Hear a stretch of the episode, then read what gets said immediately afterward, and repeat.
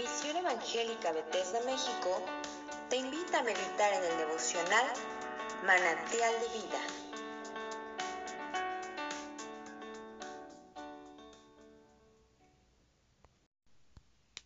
Tengo el hermoso privilegio, estimados amigos y hermanos, de leer el capítulo 3 del profeta Ezequiel. Que Dios los bendiga ahí donde ustedes se encuentran en esta oportunidad. La palabra de Dios dice de la manera siguiente. Me dijo, hijo de hombre, come lo que hayas, come este rollo y ve y habla a la casa de Israel. Y abrí mi boca y me hizo comer aquel rollo y me dijo, hijo de hombre, alimenta tu vientre y llena tus entrañas de este rollo que yo te doy. Y lo comí y fue en mi boca dulce como miel. Luego me dijo, Hijo de hombre, ve y entra a la casa de Israel y habla a ellos con mis palabras, porque no eres enviado a pueblo de habla profunda, ni de lengua difícil, sino a la casa de Israel. No a mucho pueblo de habla profunda, ni de lengua difícil cuyas palabras no entiendas. Y si a ellos te enviara, ellos te oirán. Mas la casa de Israel no te querrá oír, porque no me quiere oír a mí, porque toda la casa de Israel es dura de frente y obstinada de corazón. He aquí que yo he hecho tu rostro fuerte contra los rostros de ellos, y tu frente fuerte contra sus frentes, como diamante más fuerte que pedernal, he hecho tu frente. No los temas, ni tengas miedo delante de ellos, porque son casa rebelde. Y me dijo, Hijo de hombre, toma en tu corazón todas mis palabras que yo te hablaré, y oye con tus oídos. Y ve y entra a los cautivos, a los hijos de tu pueblo, y háblales y diles, así ha dicho Jehová el Señor escuchen o dejen de escuchar. Y me levantó el espíritu y oí detrás de mí una voz de gran estruendo que decía, bendita sea la gloria de Jehová desde su lugar. Oí también el sonido de las alas de los seres vivientes que se juntaban la una con la otra, y el sonido de las ruedas delante de ellos, y sonido de gran estruendo. Me levantó pues el espíritu y me tomó y fui en amargura, en la indignación de mi espíritu, pero la mano de Jehová era fuerte sobre mí. Y vine a los cautivos en Tel Aviv, que moraban junto al río Quebar, y me senté donde ellos estaban sentados, y ahí permanecí siete días atónitos entre ellos. Amigos y hermanos, quisiera como introducción eh, de este precioso capítulo, quizás comentar un poquito acerca de las virtudes del profeta Ezequiel. En primer lugar, vemos que él era sacerdote por preparación y profeta por llamado de Dios. En segundo lugar, recibió visiones vividas y proclamó mensajes poderosos.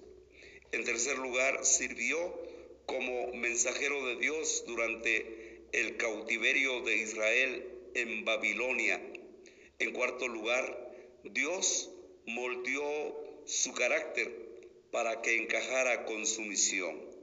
Un hombre valiente y fuerte para alcanzar a un pueblo eh, duro eh, de corazón. La verdad es de que aprendemos lecciones de la vida de este profeta. Y una de las lecciones es que aún los fracasos continuos de su pueblo no impedirían que se cumpliera el plan que Dios tiene para el mundo. En segundo lugar, es la respuesta de cada persona a Dios lo que determina su destino eterno.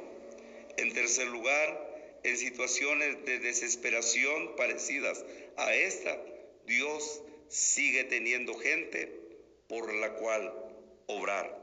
Por ejemplo, cuando leemos el versículo 14, dice así la palabra, Me levantó pues el espíritu y me tomó, dice el profeta Ezequiel, y fui en amargura, en la indignación de mi espíritu, pero la mano de Jehová era fuerte sobre mí.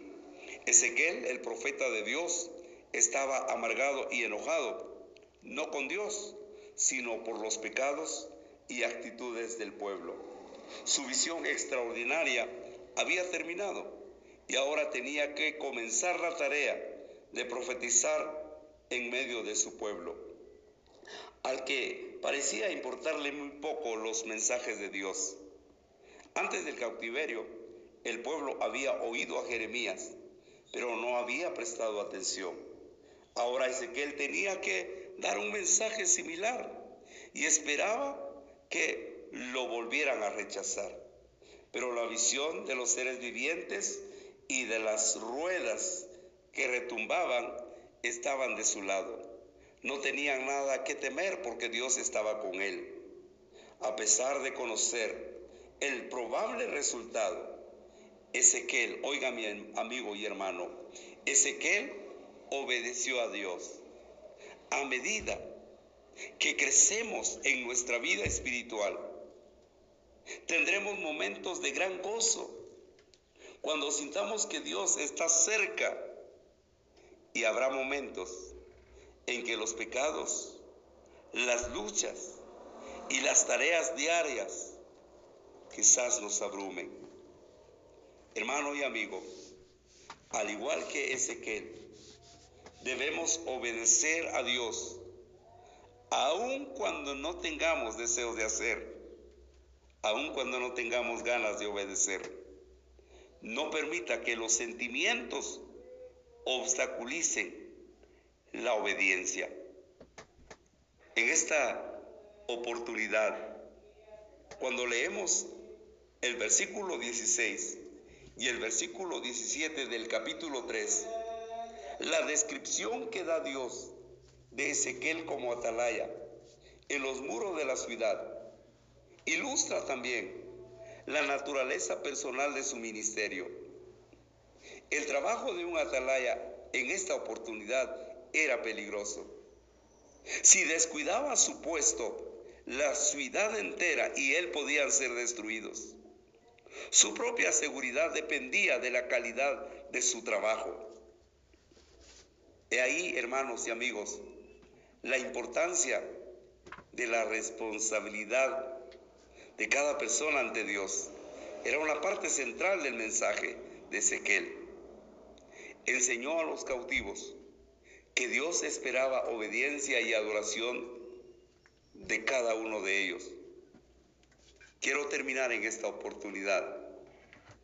Al igual que en los días de Ezequiel, es fácil para nosotros olvidarnos que Dios tiene un interés personal en cada uno de nosotros.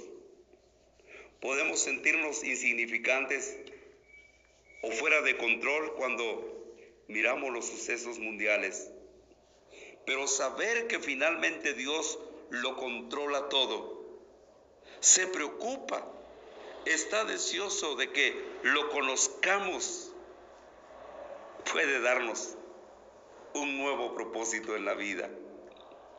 Le pregunto a usted en esta tarde o en esta oportunidad, ¿cómo mide usted su valor personal? ¿Es valioso usted por sus logros y su potencial o porque Dios, su creador y diseñador, declara que usted es valioso? Que Dios lo bendiga. Adelante con ese precioso ministerio y no importan los problemas, no importan las luchas que se estén presentando Recuerde que el llamado fue de Dios. Que Dios lo bendiga y ánimo en el nombre de Cristo Jesús. Si esta devocional ha sido de bendición para tu vida, compártelo con otros. Y síguenos en nuestras redes sociales como Misión Evangélica Bethesda México.